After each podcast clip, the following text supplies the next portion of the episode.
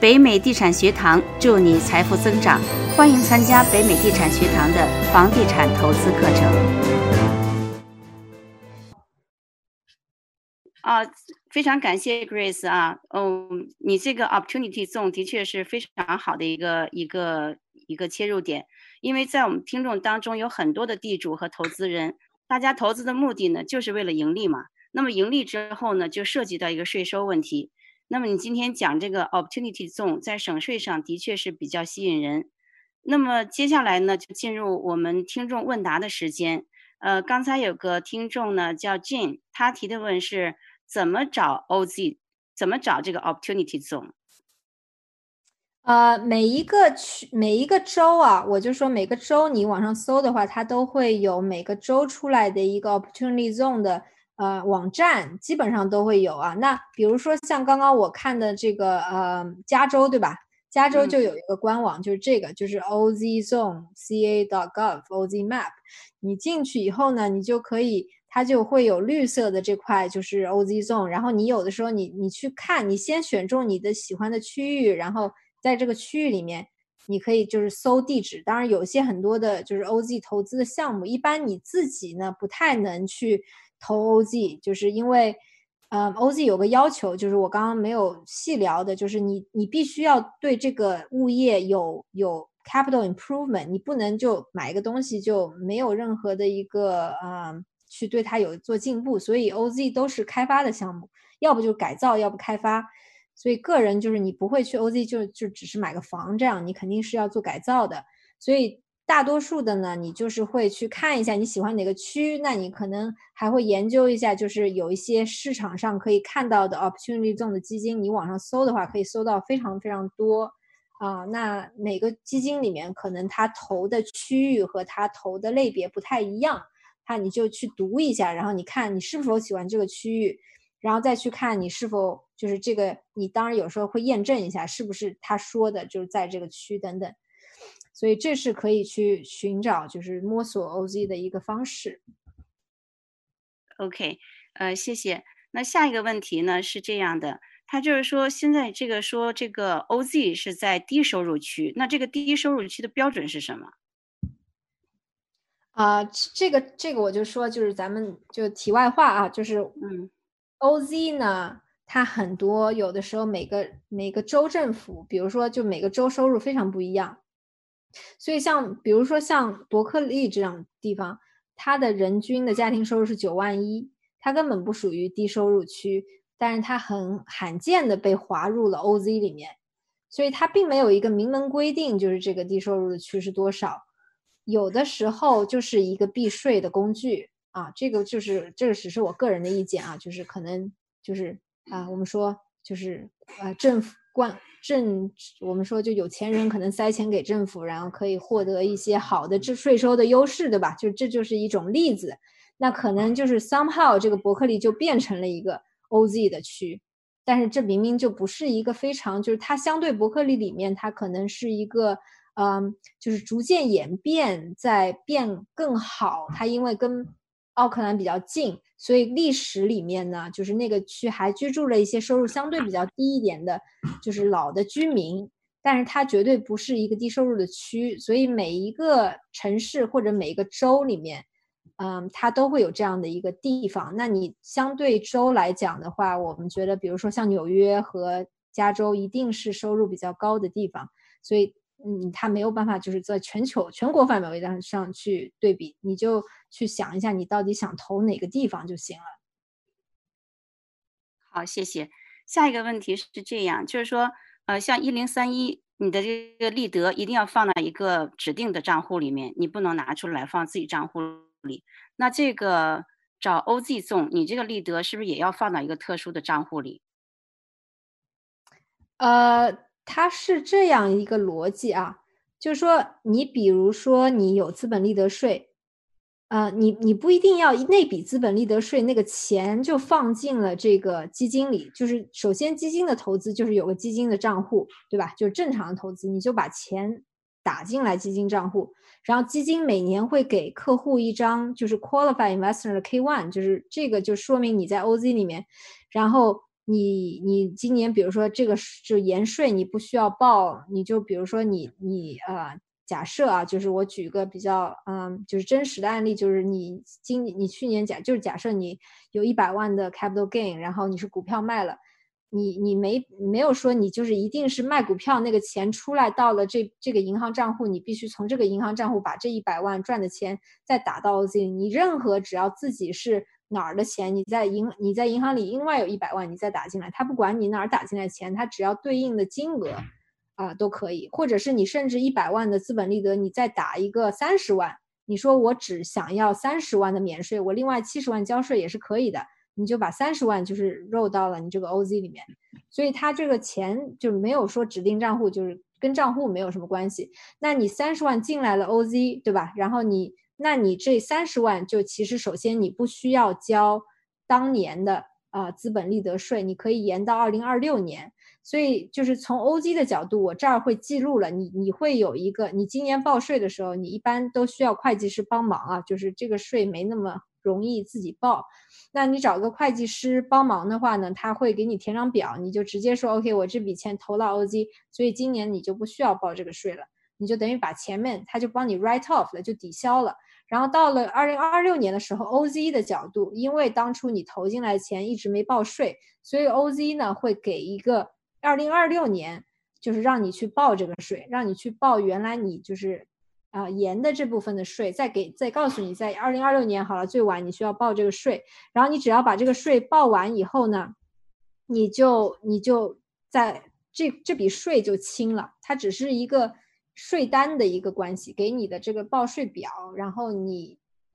啊，并没有一个托管账户的一个关系。然后你如果二零二六年报完了以后，然后在 QZ 的层面。你所有该报的税就报完了，就是你就最后十年如果退出的时候，就假设你持持有十年以后，十年你就不需要报税，所以你就没有没有 own 的税，对，就就就没有税了，对。OK，呃，Lily 有个问题是这样：如果在 OZ 买一个房子，十年后卖掉，已经超过了二零二六年，怎么算税？十年内卖就是没税了，是吧？卖掉了，十年后卖掉没税了。这个房子本身它的增值是不需要交税，只要持有十年，这项这个投资本身是免税的。你你在二零二零年交的那个税是你之前，因为你你你前面的那笔投资，就是你你拿进来的那笔增值的税，你没交，你是因为今年没交，所以你把欠的那部分税到二零二六年交了，它跟这。这个资呃，这个项目本身的增值是没有关系的。好的，那还有一个玲玲有个问题，她说为什么十年之后要卖掉？如果不卖掉，一直保持下去呢？呃，也可以呀，但是一般基金就是你总要给投资人一个退出嘛，所以所以一般基金它就是有一个十年的这么，就是已经十年已经很久了，所以就至少让客户。能够有个收益，对吧？所以啊，就是这目前就是大多数基金都是十年周期的。就你你如果自己做一个开发，我就说你如果自己去搞个 OZ Zone 的开发，因为大家有些人假设自己是开发商，你也可以去就是做这方面的操盘，对吧？那你自己想开发一个，然后你去持有个二十年，就也没人管你，你是二十年以后你是免税的。好的，谢谢。那么这个还有一个问题，就是说这个基金怎么找？就是到网上去查就可以是吧？因为每个州都有不同的基金嘛。呃，基金就是一般基，它没有一个统一的地方让你去找基金，就有很多 OZ 的这种基金在宣传，它可能在网站上啊或者哪里去做一些啊宣传，所以你搜的话会搜到很多基金。那每个基金大家都要做一些自己基本的尽调。嗯，所以今天因为时间关系，我就不说尽调了。但是最基本的尽调就是你确保它，比如说，呃，就是这个基金管理人，对吧？他有能力是去做一个 QOZ，他有一些监管啊等等。就是你你如果万一他。在这里面，就比如说，他首先一种是因为有两种基金，一种基金是说他先募了钱，然后他再去投，对吧？一般比较知名的资管，他一个基金里面可能投很多标的，他不会像我们，就是我们这个是属于一对一的，就是有一个项目确定了，然后这个项目以项目来讲去募资，那这个就比较直接，就客户是根据这个项目去决定我要投这个 OZ 的，这是一种。但是大多数的基金是说我募了，比如说呃，就是三千万，对吧？我三千万去或者三个亿，就是有些就很大的基金，我去投那种呃各种各样项目都去投一点，对吧？就是像如果黑石要融一个 OZ，或者是哪一个大基金要融个 OZ，它是那么投法的。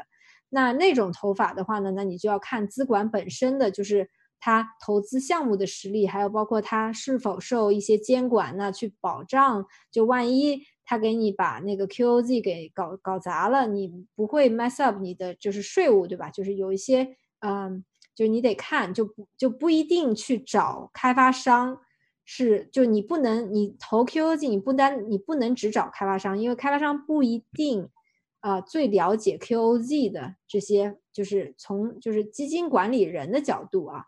就是你要你要你投资人需要在乎的是基金管理人和你的销售方给你募资的人是否在美国政府受一些监管，他的一些披露，然后是否对你有保护，然后呢，你再去看那个基金就是投资本身那开发地方啊实力什么的。那另外如果是。就是你你自己投的话，那你就就是只要查那个，就是我说的地址，然后去查一下那地方是不是在那地址里，然后再找一个 QOZ 的律师帮你去把这个所有 QOZ 的一些符合的要求，就假设有一个自己就是就有也有一些就是投资人他自己钱就挺多的，他也可以去决定说我自己就做一开发商，我找个律师帮我弄也可以的。就是你就找到一个卖的卖给你是 QOZ 的这样的一个呃土地也好啊，还有房子也好，就你要改造它，你做一个 capital improvement，它是可以变成一个 Q QOZ 的投资的，就没有统一的一个基金的通道。对对对，就没有就是基金就是私募基金都是这样，没有一个不像公募基金，就是你在某个地方可以搜，它并不能这样搜到这样。那有个听众的问题是，呃，如果我们在国内的话，在中国的话，这个 OZ 对我们有什么好处？呃，中国人呢，中国人是这样，就是首先前提就是 OZ 里面，我觉得 OZ 是一个优势，OZ 的优势只适用于有资本利得税的投资人，所以如果如果投资人在中国、在美国，呃，没有资本利得税，就是中国人在美国唯一可能交资本利得税的。前前提是你在美国投过一套，就投过房子，把房子卖了，然后这是有资本利得税。就中国人在美国如果投呃不是实物型的投资，就比如说是股票啊这种卖掉，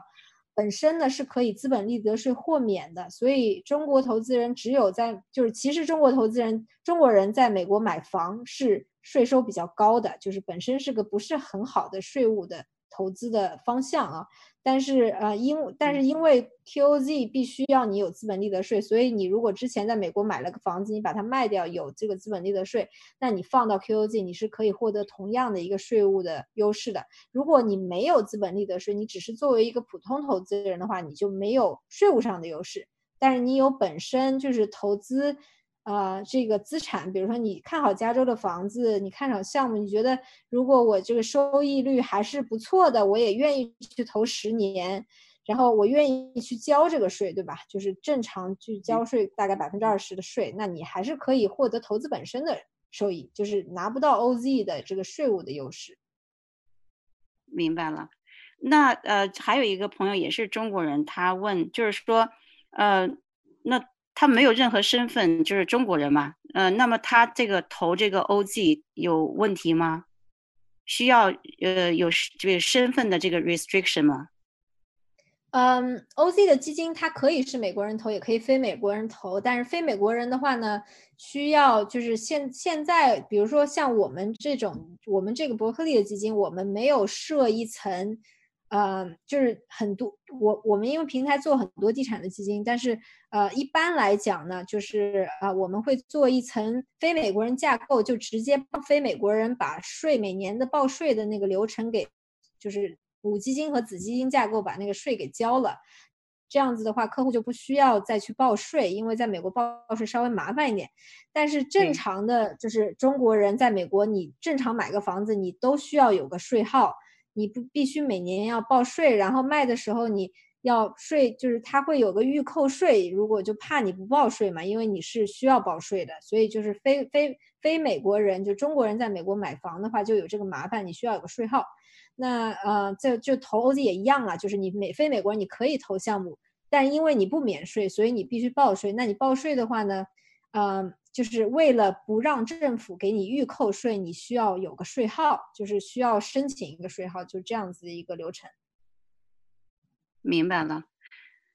好的，那非常感谢 Grace 给我们做解答。我们今天的时间也差不多了，嗯，感谢 Grace。呃，我们北美地产学堂呢有很多学员和听众，如果他们有呃问题的话，呃，也可以通过北美地产学堂小助手微信，嗯，北美地产一二三，拼音呢是 B E I M E I D I C H A N 一二三。通过这个呢，转给 Grace，然后呢，Grace 再回答大家的问题。嗯，非常感谢 Grace，也非常感谢各位听众。好，我们本期的分享就到此结束了。北美地产学堂祝你财富增长。我是本期的主持人松梅，咱们下周再见。谢谢松梅，谢谢 Grace，再见。